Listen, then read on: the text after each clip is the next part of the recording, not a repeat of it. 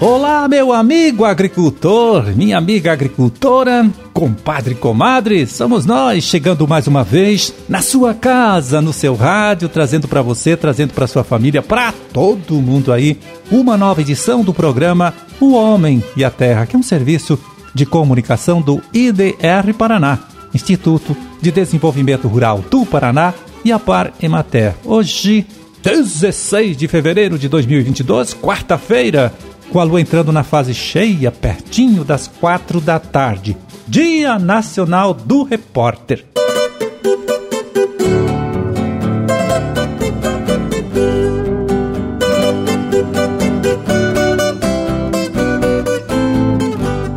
É, nesses últimos dias, olha, a gente falou aqui várias vezes, né?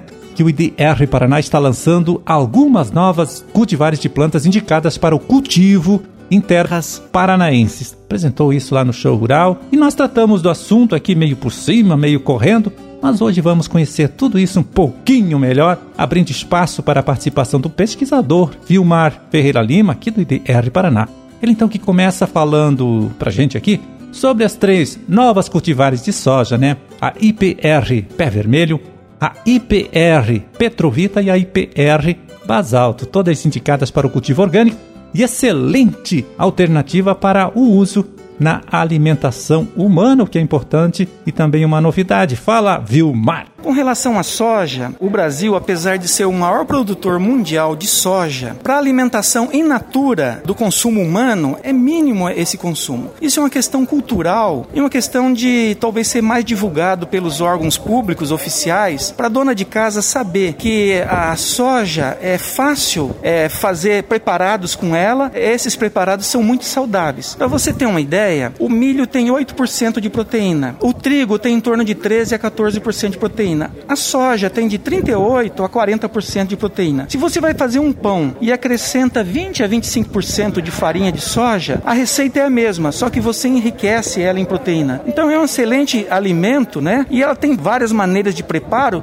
que a dona de casa precisa saber. E a soja precisa não só servir apenas para ração animal, mas também para alimentação humana. E isso nós queremos divulgar. E as nossas sojas têm um diferencial que ela não tem as três lipoxigenase, então ela confere um sabor sabor mais adequado, mais agradável para a soja. Vamos supor, quando você faz um leite da soja alimento, como ela não tem as lipoxigenases, ela tem um sabor mais agradável. Se você faz um tofu, que é o queijo da soja é um sabor mais apreciável, né? E mesmo os pães, né? Então, é, isso precisa ser divulgado. A gente, do IDR Paraná, né, quer realmente divulgar isso para a sociedade e a dona de casa vai ganhar em ter um alimento saudável e mais saboroso. Bom, a outra novidade é cultivar de mandioca IPR Paraguainha, indicada para o processamento industrial, né, para a produção de fécula e farinha. É o Vilmar que mais uma vez dá detalhes para a gente a respeito desse lançamento, né, destacando principalmente o potencial produtivo desta cultivar. A IPR Paraguainha é um cultivar de mandioca de indústria. Ela é a melhor cultivar atualmente no mercado. Ela é comparando com a, a, por exemplo, a IAC 90, que é a cultivar de indústria mais plantada no Paraná, ela produz 33% em média mais do que a IAC 90. Então, se o produtor rural adotar essa tecnologia, é, ele tem a probabilidade de produzir mais do que a IAC 90. Comparado com as duas cultivares que a Embrapa lançou no Paraná, que seria a BRS CS 01 e a BRS 420, em média a paraguainha produz 13% a mais. Então, se o produtor adotar essa tecnologia, ele vai ganhar em produtividade. É uma cultivar excelente. Eu vou enfatizar que é uma cultivar crioula. Ela não é fruto de desenvolvimento pela pesquisa oficial, mas é uma cultivar muito boa.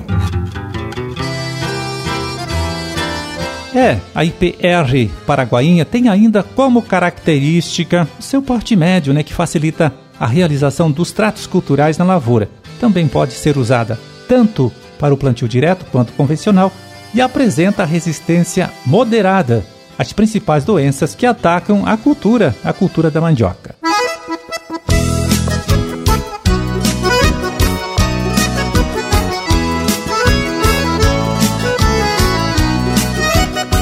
E ontem, aqui no programa, nós falamos do convênio que o IDR Paraná fez com o Colégio Agrícola de Toledo, né, para ajudar a promover o desenvolvimento genético da pecuária de corte na região oeste do estado, né? Para isso repassou então, né, o IDR Paraná repassou algumas vacas da raça Purunã e também sêmen de touros desta mesma raça que serão usados pelos alunos na realização de atividades práticas no setor de pecuária do colégio. Bom, o Purunã, olha só, é uma raça desenvolvida pelo antigo Iapar, hoje IDR Paraná, e levou cerca de 40 anos, né, 40 anos de pesquisa. Há cinco anos, então, foi reconhecida pelo Ministério da Agricultura como raça genuinamente paranaense. Pois é, a raça, né, a raça Purunã teve este reconhecimento bem recente, mas vários produtores de gado de corte aqui de nosso estado já se dedicam à criação deste animal há vários anos, há muito tempo, né? E tem muito para contar a respeito da raça por causa disso, por causa da experiência. Um deles é o Piotr Laginski, que tem a sua criação no município de Cascavel. Então a gente tem hoje um, um, animal com alto ganho de peso, com alto desenvolvimento de carcaça, um animal extremamente fértil, extremamente rústico e com uma habilidade materna muito boa. E é isso que o produtor quer, um animal que vai em qualquer clima, seja quente, seja frio, seja um terreno plano, seja um terreno dobrado, com as diversas características alimentares, que traga as dificuldades que ele se adapte a esse meio ambiente e que produza, consiga expressar a produção máxima que esse produtor possa retirar da área dele dele. Consequentemente, isso, a indústria é beneficiada, porque vai ter um, um produto de uma carcaça maior, uma carcaça pesada, com rendimento carcaça elevado. A gente está tendo aqui no confinamento rendimentos por um de 58,5%, 59,5% de rendimento de carcaça, média nos machos, e uma carcaça bem acabada, com boa distribuição de gordura, gordura entremeada, uma carne extremamente macia. E o produtor, o consumidor final, vai ter uma carne gourmet, uma carne de excelente qualidade, que ele vai conseguir conseguir até diferenciar. Olha, essa aqui é uma carne de produto paranaense, produto purunã, que tá uma carne saborosa, uma carne macia. Então a gente conseguiu, o Iapar conseguiu, o IDR conseguiu produzir essa raça aqui para Paraná.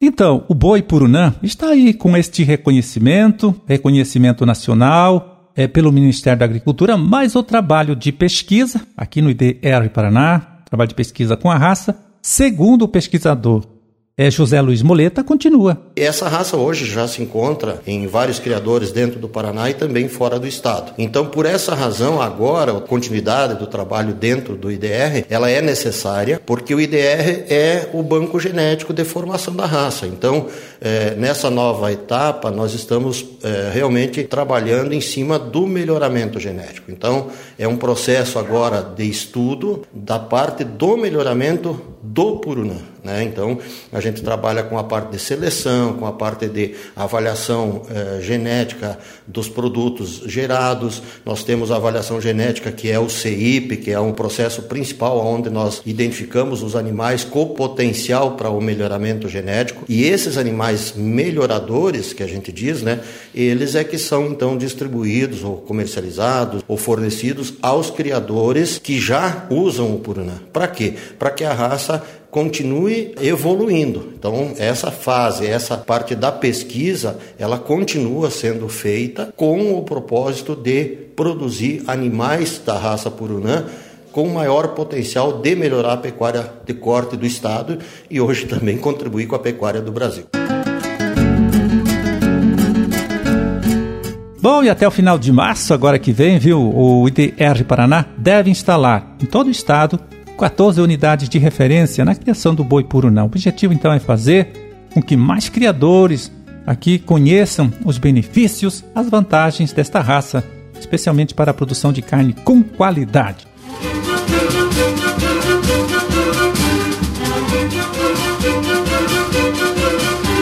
Bom, por hoje está feito o carreto. Vamos ficando por aqui torcendo, viu? Para que todos vocês aí tenham uma ótima quarta-feira. E até amanhã, quando a gente estará de volta aqui de novo, né? Mais uma vez, trazendo para você uma nova edição do programa O Homem e a Terra. Um forte abraço, fiquem todos com Deus e até lá.